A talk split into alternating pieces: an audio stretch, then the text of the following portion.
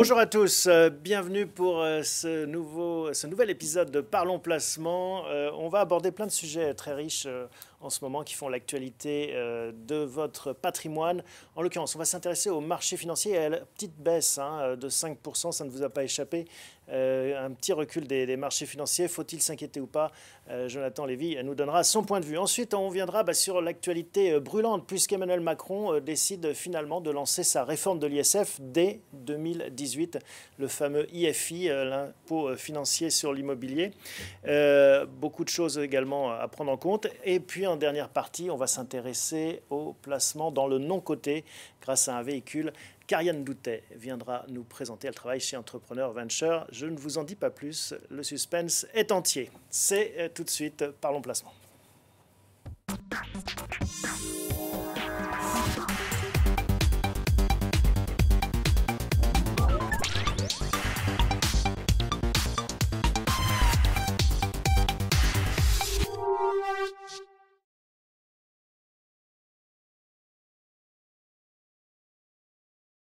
Alors, je vous rappelle qu'on est en direct, que vous pouvez poser toutes vos questions via le chat sur euh, YouTube, mais également euh, via euh, Facebook sur la page bienprévoir.fr. On se retrouve dans un instant pour la première séquence consacrée au marché financier.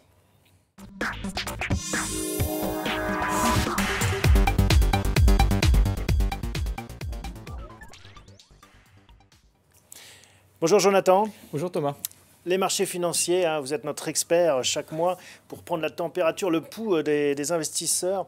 Euh, une baisse en effet, un recul de 5%, euh, rien de très violent, mais quand même, on était habitué à des hausses sans discontinuer. Que se passe-t-il? Effectivement, le, marché a un petit peu corrigé depuis l'élection d'Emmanuel Macron. Il faut reprendre un petit peu l'historique. suite à l'élection d'Emmanuel Macron, ou même euh, par anticipation de l'élection d'Emmanuel Macron, parce que pour tout dire, les, les marchés ont monté à l'entre-deux tours. Suite au premier tour, ils ont fortement monté. Le, CAC avait atteint 5400 euh, points, 5440 à peu près, euh, juste avant le, deuxième tour, en anticipant qu'Emmanuel Macron allait gagner. Il a créé un vrai choc de confiance sur les marchés. Il a rassuré les marchés sur le risque politique dont on avait parlé, le risque populiste. Est-ce qu'on n'est pas un peu nombriliste? Parce que si on regarde Wall Street, hein, pour qui Emmanuel Macron est important, mais un petit peu plus loin, euh, bah, on a eu cette baisse, cette correction également. Oui, la correction est moindre, mais il y a également une, correction. Donc c'est vrai que c'est un phénomène euh, mondial et pas simplement français. Simplement, il faut quand même rappeler que le phénomène français est important pour une fois. On peut être un petit peu nombriliste parce qu'on était au cœur du risque populiste, du risque d'éclatement de, la zone euro. Je mmh. rappelle que ça, ça faisait suite en fait aux différentes euh, montées du populisme aux États-Unis avec Donald Trump et son protectionnisme, en Angleterre avec le Brexit. Et on se demandait si en France, euh, Marine Le Pen n'arrivait pas à arriver au pouvoir. Et il y avait eu un ouf de soulagement. Voilà. Alors, les explications de cette baisse Depuis, euh, après la, bonne nouvelle pour les marchés financiers euh, de l'élection d'Emmanuel Macron, les marchés ont finalement corrigé. Ce qui s'est passé, c'est qu'il y a également, euh, entre-temps, un vrai changement de ton de la part des, banques centrales. Et ça, dans le monde entier, que ce soit aux États-Unis, en Europe, avec la BCE, on pourrait parler également du, Canada et de tous les pays du monde entier. Les banques centrales ont un, ton un petit peu plus dur, un peu plus faucon qu'il n'était euh, auparavant. Et c'est peut-être là où ça nous euh, à Emmanuel Macron et aux élections en France. Elles se disent qu'il y a peut-être une fenêtre de tir, euh, maintenant que le risque politique est un petit peu écarté, on peut peut-être reprendre une attitude plus faucon, comme vous dites? Oui, effectivement, on sait bien que ça fait très longtemps que les, banques centrales, en tout cas la Fed, c'est sûr, la BCE, c'est un peu moins vrai. La Fed, ça fait très longtemps qu'elle cherche une fenêtre de sortie de sa politique monétaire ultra accommodante. Mm.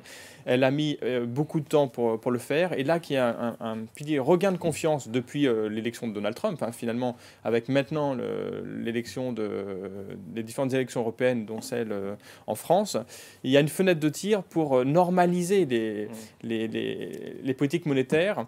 On ne parle pas en fait de les rendre euh, plus orthodoxes. On ne parle pas euh, de, de, politique monétaire restrictive. On n'en est pas loin, on n'en est pas là. Mais, par resserrer contre, un peu resserrer un petit peu le, robinet par rapport à avant. Avec aussi en toile de fond un discours plutôt optimiste sur l'économie. C'est aussi le signe, hein, ce resserrage de vis, que bah, l'économie va mieux.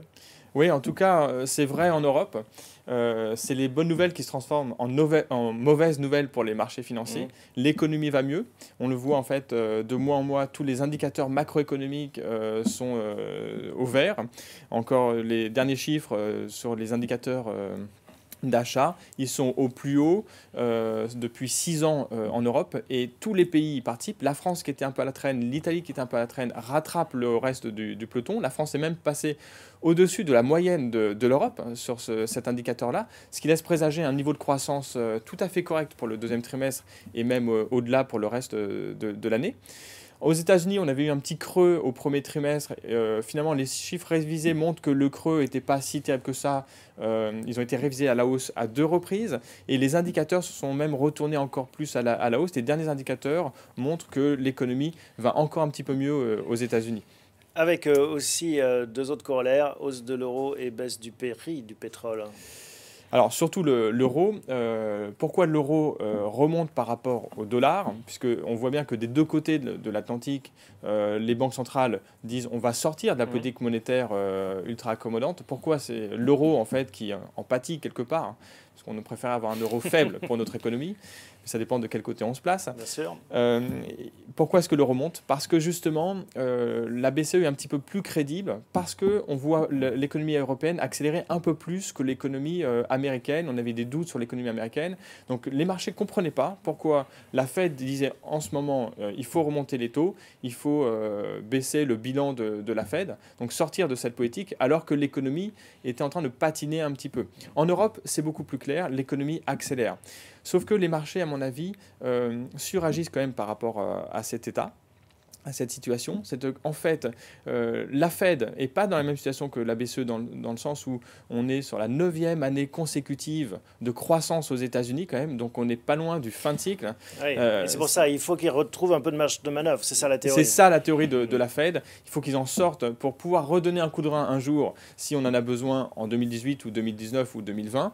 Euh, la BCE, on n'est qu'au début de, de, la reprise, elle est encore molle, on est au plein emploi aux États-Unis, on a un chômage de 9% en Europe. Donc vous voyez, il y a un gros écart entre les deux. Puis on pourrait dire que la Fed a commencé, elle, réellement à remonter ses taux, ce qui n'est pas le cas de la BCE encore.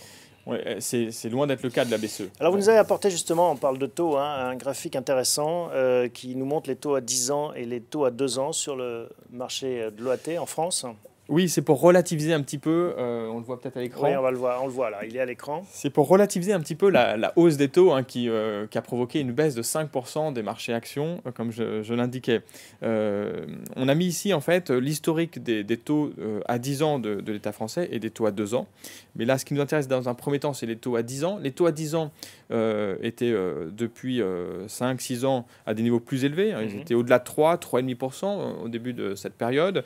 Et ils ont atterri à à, 0,10 euh, il y a à peu près un an. Et depuis un an, ils remontent. Ils sont passés de 0,10 à 0,90. À presque 1%, mais on n'y est pas tout à fait. Et donc cette petite hausse là qui, a eu lieu ce dernier mois. Tout au bout du graphique. Hein, on est tout au bout du, graphique. On était tombé euh, au mois de mai à 0,60, 0,62. On est passé de 0,62 à 0,94. Et mm. c'est cette petite hausse qui a provoqué la baisse des marchés. Donc comme je vous le disais, elle traduit surtout un petit changement de pied des banques centrales. Et mm. c'est pas tellement cette hausse des taux, c'est plutôt l'anticipation que les banques centrales vont un petit peu changer leur fusil d'épaule. C'est toujours ça. Hein. les points d'inflexion en fait ont euh, justement un effet parfois assez important termes de, réaction sur, pour les investisseurs. Oui, et, à mon sens, en fait, les, marchés surréagissent un petit peu parce que vous voyez, d'abord, on est loin de la moyenne euh, des, euh, sur, euh, sur 6 ans. En moyenne, le taux à 10 ans était de 1,6%. Mm. On est à 0,9 aujourd'hui. donc, on n'y est pas encore au retour à la moyenne. Et comme je vous disais, il y a peu de chances pour que la BCE laisse ce chemin se faire trop rapidement. Ce n'est pas dans son intérêt. Elle a simplement un petit peu nuancé son, son discours. Et à mon avis, les marchés ont un peu suragi sur la hausse des taux et surtout sur l'euro. Dernière question, comment est-ce que euh, vous voyez la suite et comment est-ce qu'on peut en profiter hein, euh, Ceux qui nous regardent euh, cherchent aussi à profiter de ces mouvements? Bah, je pense que justement, euh, ce mouvement est plus un mouvement technique, d'ajustement technique des marchés suite à une hausse des taux, mais que les fondamentaux étant bons, euh, bah, je reste euh, investi sur le marché action européen. Mmh. Et en particulier, il y a un secteur qui profite de, ce scénario-là, c'est le secteur bancaire, qui profite d'un changement de pied des, banques centrales. On sait que c'est directement lié, leur marge, leur marge d'intérêt va augmenter dans les prochaines années grâce à cette hausse des taux. Donc il faut jouer les banques européennes Les banques européennes, les banques françaises en particulier. Euh, Natexis, euh, Créecole, euh, Société Générale. C'est un bon panier d'actions à jouer en ce moment. Merci Jonathan pour toutes ces explications. Vous souhaite un bel été. On se retrouvera à la rentrée. Merci, vous aussi. Tout bronzé. Merci. À bientôt Jonathan.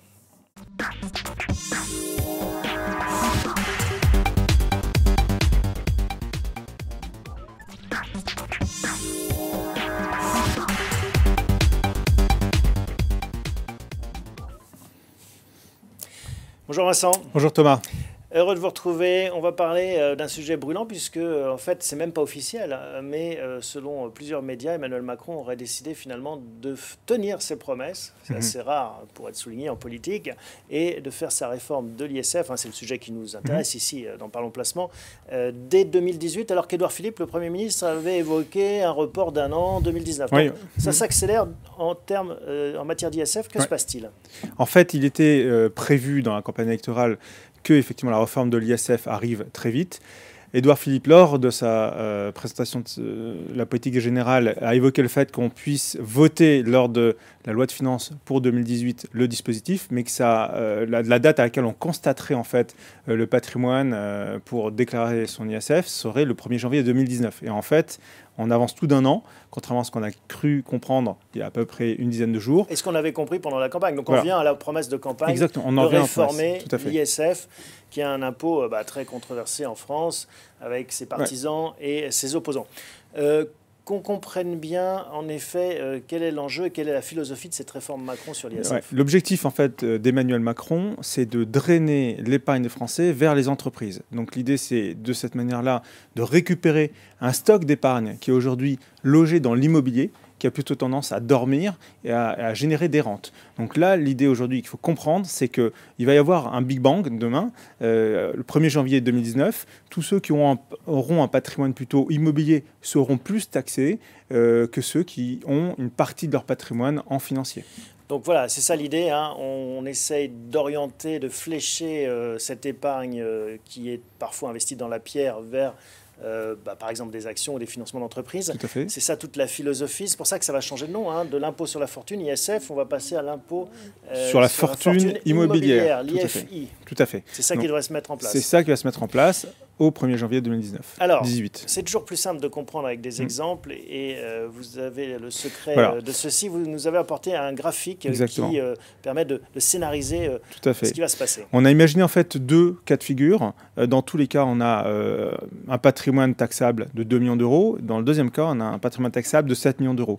Dans les deux cas, en fait, on a imaginé une répartition euh, du patrimoine entre de l'immobilier à 100% et quelqu'un qui a un patrimoine plus diversifié, qui est à 60% en immobilier et à 40% en financier. Et en fait, là, on se rend compte, on va laisser peut-être les, gens parcourir euh, le, tableau. Premier élément, c'est qu'en fait, euh, les personnes qui sont euh, diversifiées, qui ont donc 60% en immobilier et 40% en financier, il est probable qu'avec 2 millions d'euros, ils sortent complètement de, du scope de l'ISF. Parce que le seuil est à 1,3 million. Le seuil, alors le seuil va rester à 1,3 million. Il n'y a pas de changement de seuil. Le seuil sera à 1,3 million. Mais donc mon patrimoine immobilier avec 60% d'immobilier dans le cadre d'une fortune de 2 millions, c'est 1,2 million. Donc je passe sous le radar. Je passe sous le seuil. Résultat, 0 euros d'IFI. Voilà, alors qu'en 2017, ça représentait à peu près 7000 euros d'ISF. Donc, que soit en 2017, qu'on soit exposé à 100% en immobilier ou à 60% en immobilier et 40% en financier, on payait 7000 euros d'ISF. En 2018, on ne paiera plus d'ISF si on a 60% d'immobilier, 40% de financier. Tout ça montre en fait, euh, ce que c'est ce qu'on veut démontrer là, c'est qu'aujourd'hui la diversification là va avoir un impact fiscal très important. Très important en tout cas pour ce profil de portefeuille. Euh, celui qui a 100% euh, de sa fortune investie en immobilier restera à 7000 euros d'IFI, l'équivalent de l'ISF. Tout à fait. Un patrimoine plus important, 7 Ah. millions d'euros. Là, à 7 millions d'euros, on garde toujours le même ratio, 60% d'immobilier et 40% de financier. Là, par contre, on, est, on était en 2017 sur une tranche ISF à 1,25%. Là aussi, on change de tranche. La Donc personne, on payait 60 000 euros. on payait dans les 60 deux 000 cas. euros d'ISF en 2017. On change de tranche lorsqu'on passe, euh, lorsqu'on est dans le cas de figure où on est bien diversifié. Donc la partie financière, je le rappelle, sort complètement du scope du nouvel impôt, de l'IFI. Et en, ISF, ancienne euh, formule, on bascule sur une tranche à 1%. Là, l'économie, elle est euh, de moitié. On fait une économie de moitié du- d'ISF. Donc 60 euh, 000, 60 000 euros, euros dans un en cas, ça ne 2017. bouge pas, 28 000 euh, dans le second Voilà. cas. Euh, voilà, c'est des exemples en effet qui sont très parlants. Ça prouve que selon où on a placé son curseur Mhm. euh, d'investissement, eh ben, ça va avoir un impact fort. Et c'est le but d'Emmanuel Macron, c'est de faire bouger les lignes. Complètement. Donc là, en fait, les questions qu'il faut se poser maintenant, c'est il nous reste six mois. Alors, est-ce que comment on doit agir dans cette période-là? Euh, Quels sont les arbitrages qu'on doit réaliser? Sur quelle base? Qu'est-ce qui risque de se passer sur le marché de l'immobilier? Ça peut faire une déflagration sur le marché de l'immobilier? Euh, Il est probable que, effectivement, ça a un impact très fort. On parle notamment aujourd'hui déjà de premiers signes sur le marché des résidences euh, Secondaires, ouais. premium, qui auront probablement, qui vont être les plus touchés, qui vont être les premières à être touchées. Il y a un autre élément, ce sont tous les investissements locatifs du type euh, Robien, ancien Robien, classique, euh, qui ont été lancés sur le marché dans les années 2008.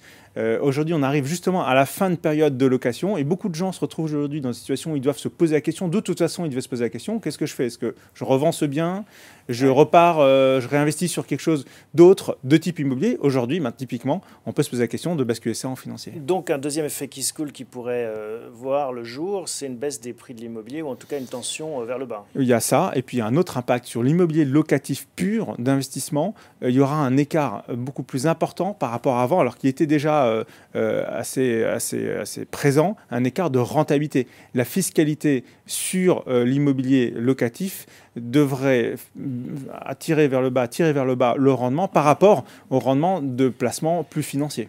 Qu'est-ce que recommande bienprévoir.fr Alors, nous, on recommande de faire- s'ajuster Ah, à ce nouveau Première chose, si euh, on envisage euh, de repositionner son patrimoine, notamment sur la partie immobilier, faire cet arbitrage, il faut déjà lancer, première chose, des évaluations de son patrimoine. Euh, se poser les questions, ça peut prendre un certain temps, se poser la question de ce que vaut son patrimoine immobilier pour être prêt à appuyer le moment voulu, dans les mois qui viennent, sur un processus de cession. C'est ça le premier conseil. C'est peut-être pas se précipiter Voilà. tout de suite. On Bien parle sûr. de gros arbitrages et c'est Ouais. comme un paquebot. hein. On Voilà. ne fait On- pas Il n'importe quoi. ne avec s'agit pas non plus, même si on devait payer encore un an de plus euh, l'IFI, l'ancien ISF, il faut euh, se poser. Il ne s'agit pas de prendre une décision de façon euh, rapide, avec euh, l'enjeu euh, est beaucoup plus important que les quelques milliers ou quelques dizaines de milliers d'euros euh, qu'on aurait à payer sur euh, le nouvel impôt. Donc on n'est pas obligé de tout faire d'ici le 1er janvier 2018. Première règle, donc, enfin, Donc, premier conseil, on lance un audit Voilà, un audit. de son tout à fait. patrimoine.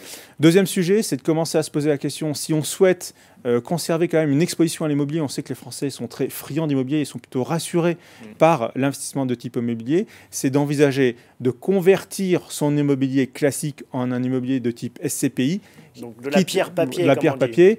Et la cerise sur le gâteau, c'est qu'en allant placer ces SCPI dans le cadre de l'assurance vie, il est probable qu'on conserve une couleur immobilière à son patrimoine tout en sortant du cadre euh, de- du futur IFI, puisque l'assurance vie, c'est la bonne nouvelle, ne sera pas concernée, ne sera plus concernée par, euh, par le futur impôt sur la fortune immobilière. Donc il y a immobilier et immobilier. S'il est détenu en direct, une résidence secondaire par exemple, on sera dans le cadre de l'IFI. S'il est détenu via une enveloppe euh, d'assurance vie, vie Il sera et exonéré. avec des parts euh, mobilières comme c'est le cas avec les SCPI, Tout à fait. on sera exonéré. Tout à fait. Troisième point, et on va découvrir le graphique euh, qui résume tous ces points Ouais. ensemble. Alors le troisième point, en fait, il s'agit en fait de favoriser les nouveaux investissements, les nouveaux investissements financiers. C'est-à-dire qu'aujourd'hui, on a une, euh, poche euh, liquide. Euh, quand on se pose la question de comment orienter cette poche liquide, il est évident que dans le contexte actuel, il vaut mieux favoriser l'investissement financier. Une fois de plus, on peut le faire dans le cadre euh, des SCPI si on veut rester avec une couleur immobilière. Mais je rappelle aussi qu'il y a une autre réforme qui intervient, c'est la flat tax. Donc euh, là, je, on rappelle ce que c'est la la flat, tax. il s'agit en fait là aussi dans le cadre de la politique Macron euh, de, de- de rendre plus lisible en fait la fiscalité sur le patrimoine et en même temps de mettre à peu près tout le monde au même niveau. Et tout le monde à 30%. Tout le monde à 30%. Maintenant, là où ça va être très intéressant, c'est pour les personnes qui aujourd'hui sont par exemple investies sur des comptes titres et qui ont euh, une tranche qui appartiennent à une tranche marginale d'imposition élevée, c'est-à-dire les, les, foyers qui gagnent plus de 70 000, 72 000 euros par an sont généralement sur des tranches d'imposition qui sont au-dessus de la flat tax. donc là, eux mmh. vont avoir un gain et une opportunité supplémentaire à investir en financier, se détourner de l'immobilier. Donc ça, c'est aussi la, la leçon qu'on peut retenir des nouvelles de ces dernières heures. Bon, c'est très clair. Euh, merci Vincent de nous avoir exposé ça. Euh, en conclusion, donc pas de précipitation. Hein. il ne faut pas perdre la tête euh, pour des arbitrages fiscaux. C'est pas la queue qui remue le chien. On ne le rappellera jamais assez en termes de fiscalité, mais ça vaut le coup de quand même se poser et d'essayer de construire une stratégie. Lancer le processus d'analyse, d'audit de son patrimoine, éventuellement de commencer à lancer des contacts pour vendre son immobilier, pour ne pas attendre la loi de finances, parce qu'au moment du vote de la loi de finances, il est probable que beaucoup de gens prennent conscience du phénomène et qu'à ce moment-là, il y ait un engorgement. Euh, euh, de tout le cycle euh, et de tout le, toute la structure immobilière en termes de, je parle des agents immobiliers, des notaires, etc. Donc il est peut-être temps euh, de commencer à réfléchir. Et c'est pour ça que vous appelez bien prévoir.fr, vous portez bien votre nom. Merci Vincent, bel été également, on se retrouve à la rentrée. En septembre.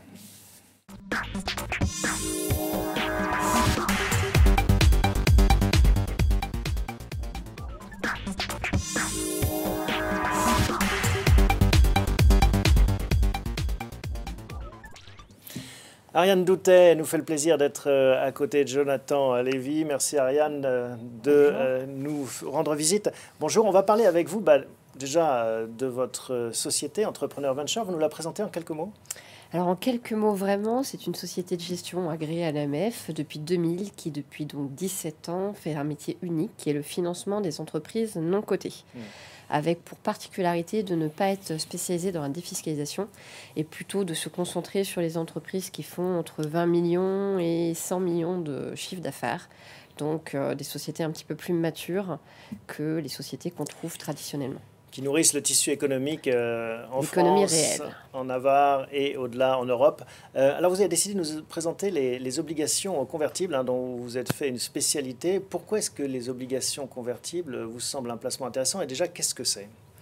Alors une obligation convertible, c'est un contrat euh, obligataire que nous passons avec une entreprise, nous prêtons de l'argent et en contrepartie, elle s'engage à nous verser des coupons régulièrement. Et associé à ce titre, vous avez euh, la possibilité éventuellement d'échanger ce contrat contre une action. Pour autant, ce n'est pas le parti pris de la société, puisque euh, nous n'allons pas chercher à prendre du risque action sur ces titres. C'est vous qui avez la main là-dessus, c'est vous qui pouvez décider de convertir tout à fait, en action. Tout à fait. Et ce que vous me dites, c'est que vous le faites quasiment jamais. Exactement, on ne le fera que si on a une véritable opportunité, une plus-value avérée, immédiate. Alors, pourquoi c'est intéressant, euh, ces obligations convertibles, euh, sur ce segment des PME dynamique Alors, euh, tous les statistiques prouvent que euh, les PME, les entreprises non cotées, sont traditionnellement plus rentables à court ou moyen terme que les entreprises plus grosses, plus lentes, que l'on trouve plus facilement sur le CAC 40 ou autre. Pour autant, rentrer en action, c'est extrêmement risqué et ça peut être très fluctuant. Euh, l'obligation convertible va permettre à des investisseurs de rentrer dans une société en ayant une connaissance des flux attendus et donc de simplement jouer la perception d'un coupon régulier. Des sociétés, euh, des PME, hein, des grosses PME qui ont parfois aussi du mal à se financer, qui ont besoin de cet argent, de ces obligations que leur apportent euh, les investisseurs. Tout à fait. C'est en fait un métier qui est somme toute relativement émergent, puisque jusqu'à présent, les PME fonctionnaient uniquement avec les banques. Mmh. Sauf qu'avec euh, le, le, renforcement des règles prudentielles, les fameuses BAL 3, pour n'en citer qu'une, les banques ont eu de plus en plus de difficultés à prêter aux entreprises, doivent renforcer leurs fonds propres et demandent finalement aux PME d'en faire autant. Donc pour faire un crédit bancaire, pas de problème. Mais à partir du deuxième, ou si vous commencez à faire des opérations un petit peu plus grosses, euh, un petit peu plus complexes, la banque va demander au PME de renforcer ses fonds propres, d'augmenter son bilan. Et on l'a vu, hein, ouvrir le capital, ce n'est pas forcément un choix intéressant pour le chef d'entreprise ou facile pour la PME. Et donc ces obligations convertibles, qui sont des quasi-fonds propres, permettent finalement euh, de renforcer son bilan. Exactement. En fait, l'action va diluer le capital. Mm. Donc vous perdez la main d'une partie de votre société. Donc si vous êtes mature, il est hors de question de passer par là. Et l'obligation convertible, à cause de son option de transformer en action, va être considérée comme du quasi-fonds propre. Combien sont prêts à rémunérer les PME ce type euh, d'argent, ces obligations? Actuellement, nous sommes autour de 10,5, entre 10 et 11 de rentabilité brute. C'est énorme. C'est énorme, sachant que les mêmes entreprises montent en même temps que notre opération du crédit bancaire où elles vont plus facilement obtenir du 0,8. Alors, comment expliquer cet écart? Elles sont prêtes à payer du 10% euh, justement pour pouvoir accéder au crédit C'est ça la, la exactement ça. philosophie? Si elles ne font pas notre opération, elles n'obtiendront pas un crédit bancaire qui couvrira l'intégralité du besoin. Et vous, vous servez du rendement de, de quel ordre alors à vos euh, investisseurs? Alors, euh, on va prendre des simulations simples. Si nous partons d'un objet d'un d'un taux initial de 10,5, que nous retirons tous les frais, que nous retirons l'effet temps et que nous prenons de vraies hypothèses de défaut euh, réalistes, on tombe assez facilement sur une rentabilité de 6% net avec euh, un taux de défaut de 8%. Donc, euh, à peu près deux lignes sur un portefeuille de 20 sociétés, par exemple. Jonathan, pourquoi est-ce que ce type de, placement vous séduit et pourquoi est-ce que vous le recommandez à, vos clients? D'abord parce que nos clients recherchent systématiquement de, la diversification. On, parle régulièrement ensemble de, de baisse des taux d'intérêt. Les fonds en euros ne rapportent plus rien aujourd'hui. Il faut trouver des solutions alternatives. Et ce FCPR, euh, le FCPR dont on parle, il y en a un qui est ouvert euh, en cours de commercialisation jusqu'au mois de novembre. 30 novembre. jusqu'au exactement. 30 novembre, et est une belle alternative. Alors certes, il y a plus de risques sur un fonds en euros, c'est absolument pas comparable. hein. Sur un fonds en euros, il y a une garantie en capital, il y a un effet cliqué. Là, euh, il n'y a pas de garantie en capital. Et puis, l'argent est bloqué au minimum 5 ans, 6 ans. Il y a un sujet lié à la liquidité. Mais pour les clients qui acceptent une part de, de risque, qui acceptent de diversifier, on a des rendements qui sont intéressants et qui euh, ne sont pas corrélés à la, à la bourse, au marché euh, action, au CAC 40, puisqu'on est sur du non-coté. Donc ça sera beaucoup moins fluctuant qu'un investissement en action. Ça fait penser au crowdfunding, au crowdlending, hein, quand euh, on peut aller prêter en direct euh, à des entreprises. Alors, on part du même constat. Pour autant, on ne s'adresse pas aux mêmes entreprises. Dans le crowdlending, vous allez avoir des sociétés qui vont être financées sur des opérations entre euh, 250 000 euros et 1 million, même 25 000 euros certaines. Nous, on va commencer à 1 million et on va monter jusqu'à 7 millions. Donc, on est clairement sur des sociétés beaucoup plus grosses, beaucoup plus matures et a priori moins risquées. Puis il y a une différence aussi, hein, c'est des parts de fonds en fait. C'est un fonds, c'est pas une société dans laquelle on investit. euh, C'est une grosse différence, ça, Jonathan? Ah oui, c'est une énorme différence parce que euh, lorsqu'on investit en direct, on, on achète des créances euh, d'entreprise, euh, il faut avoir la capacité de, de faire une analyse de crédit sur euh, ces entreprises-là. Je ne suis pas sûr que tout le monde puisse le faire ou ait le temps de le faire. Là, on s'adresse à un fonds, il y a un gestionnaire, ici Entrepreneur Venture, qui fait cette euh, analyse et cette sélection euh, de, de crédits de qualité. En fait. Combien de combien d'entreprises dans un fonds, euh, dans, dans un, un FCPR fonds- chez vous? Une vingtaine de lignes, entre 15 et 20 lignes, sachant qu'on en regarde à peu près 500 dossiers par an. Ce qui est une diversification aussi du, du risque. Tout à fait. La diversification, c'est la meilleure garantie qu'on puisse avoir. hein. On le répète à à longueur d'émission. Euh, combien ça coûte pour finir, Ariane? Alors, avant de finir, euh, une petite précision puisqu'on parle de garantie. Notre fonds a pour particularité d'avoir en plus une garantie qui est fournie par la Banque européenne d'investissement dans le cadre du plan Juncker. Et qui consiste en quoi cette garantie? Alors pour faire très court, la garantie va prendre à sa charge 50% des pertes avérées qu'on pourrait avoir dans le fonds. Donc c'est un amorti considérable à la baisse. Donc, imaginons qu'une euh, société de membres, enfin, qui fasse partie de ce fonds fasse défaut, euh, vous récupéreriez 50% du montant investi, Minimum. minimum. Euh, et donc, pour finir, combien ça coûte comment, comment on peut rentrer euh, concrètement dans... Alors, il y a deux façons d'entrer. Soit on rentre dans l'enveloppe euh, assurance vie, qu'on connaît bien, mais dans ce cas, on ne peut pas dépasser les 10%, ça c'est un seuil qui est réglementaire. Ou alors, on, rentre en direct, on l'achète en nominatif pur. Euh, fiscalement, en fait, il y a un intérêt à le prendre en nominatif pur, puisqu'il n'y a pas d'impôt sur les, les plus-values. On paye la CSG, CRDS, bien sûr, comme sur tous les placements, mais il n'y a pas d'impôt sur les plus-values. Pas de réduction d'entrée, pas de réduction d'impôt en entrée, comme sur des FIP, euh, FCPI, ISF, par exemple. Mais en même temps, il n'y a pas non plus des contraintes de gestion qu'on leur donne qui existent sur les FIP, FCPI, et qui rendent ces placements finalement peut-être un peu moins attractifs. Et puis, euh, on l'a vu avec Vincent, hein, tout ça pourrait être amené à bouger aussi, euh, ces, ces niches fiscales avec cette réforme de, de l'ISF et de l'IFI. Tout à Euh, fait. mais une dernière question, le ticket euh, minimum, il est de quel ordre? 1000 euros. 1000 euros. Merci Ariane de nous avoir euh, bah, présenté euh, ce FCPR. Il a un nom? FCPR, Entrepreneur et Rendement 2. C'est le cinquième opus de la gamme. Cinquième opus, comme la musique classique. Voilà, merci d'avoir fait vibrer nos oreilles. Euh, on se retrouve bah, euh, euh, une prochaine fois, hein, au mois de septembre, enfin Ariane peut-être un peu plus tard, mais vous viendrez nous reparler de, ce type de placement. C'est vrai que ça intéresse beaucoup euh, les internautes qui nous suivent. Merci euh, beaucoup à tous les deux. Merci à vous de nous avoir suivis pour cette saison. Rendez-vous la semaine prochaine, non, la, la rentrée prochaine, au mois de septembre, donc, pour une nouvelle saison de Parlons Placement. Très bonnes vacances.